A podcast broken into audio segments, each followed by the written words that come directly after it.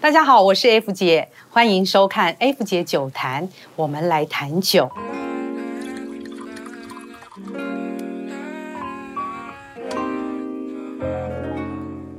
什么样的酒会让你觉得欢乐、浪漫、怦然心动呢？这些形容词啊，都可以用在今天我们要介绍的香槟上面。如果你今天和心仪的女孩子吃饭，没有点上一瓶香槟，那就太不上道了。在所有气泡酒里面呢，香槟应该可以说是最具代表性，而且等级又比较高的一种气泡酒。香槟区是法国最北边的葡萄酒区，它也是享有 AOC 产地命名的荣耀。如果不知道 AOC 什么的呢，请往前面看之前我们录的影片哦。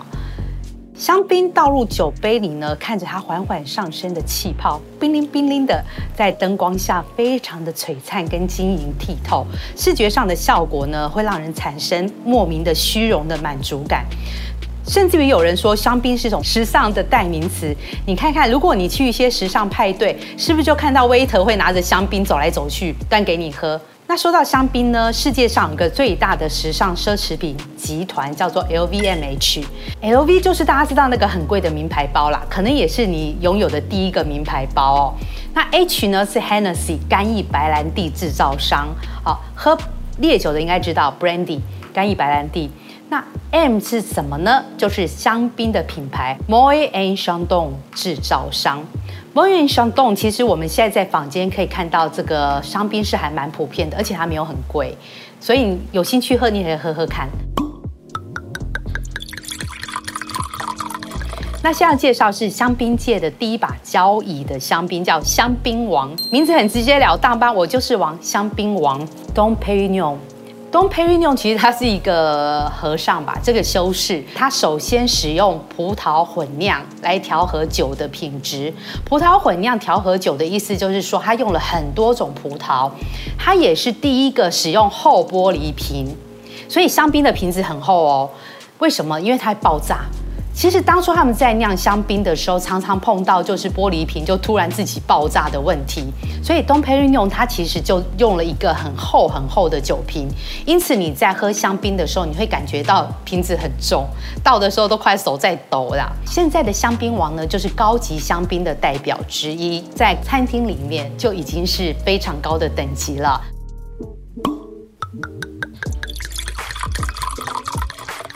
我们现在最常看到的香槟，大部分都是无年份香槟，那是因为香槟区有法定七种葡萄可以用来制作香槟哦。不过大部分香槟只会用三种啦，像是呃。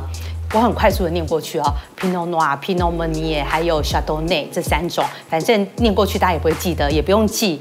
那没有人能保证每一年这些葡萄品质都一致，所以酿酒师呢就会把以前剩下来的基酒，也就是我去年酿的酒还不错，我就会留一桶起来，或者说我把它留着，呃，也不是说做纪念，我去测试跟今年的品质有。有没有什么差别？然后他就用基酒再跟今年采收的葡萄汁再混酿成一瓶今年的酒，它会有个 NV 的这个字眼，所以你看到呃这种 NV 呢，意思就是说这个是没有年份，是混酿的。如果你看到了年份，这个香槟价格一定会高很多。因为呢，不是每年的葡萄都可以做香槟，它必须要品质很好的葡萄才会做香槟。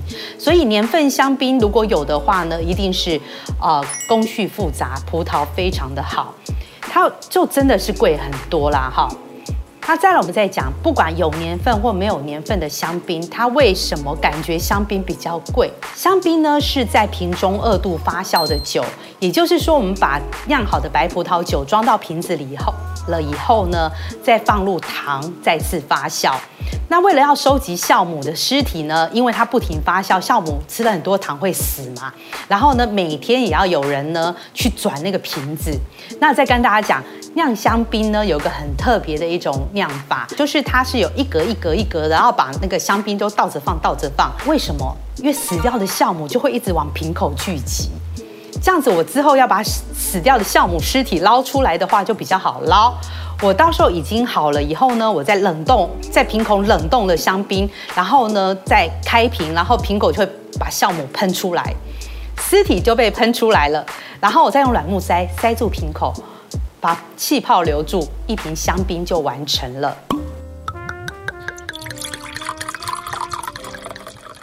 我现在手边呢就有一瓶有故事的香槟，这瓶香槟叫做 v o l f c l i c o 凯歌寡妇。啊 v o l f 是法文的寡妇哦。那提到这个名字呢，你可能会先想到说，哦，凯歌香槟我知道，但是你不知道凯歌香槟呢，其实它真正是有一个女人叫做凯歌寡妇的存在。她的故事是在一八零五年吧，她才二十七岁的时候，她丈夫就去世了，她毅然决然，我就来，我要接起夫家的事业，继承酒厂。在一八一四年那个时候的战争哦，蔓延到了香槟区，然后其他的酒厂其实哦，因为战争都有问题，都没有办法出货。可是凯歌就想到，那我就把酒卖给俄国好了。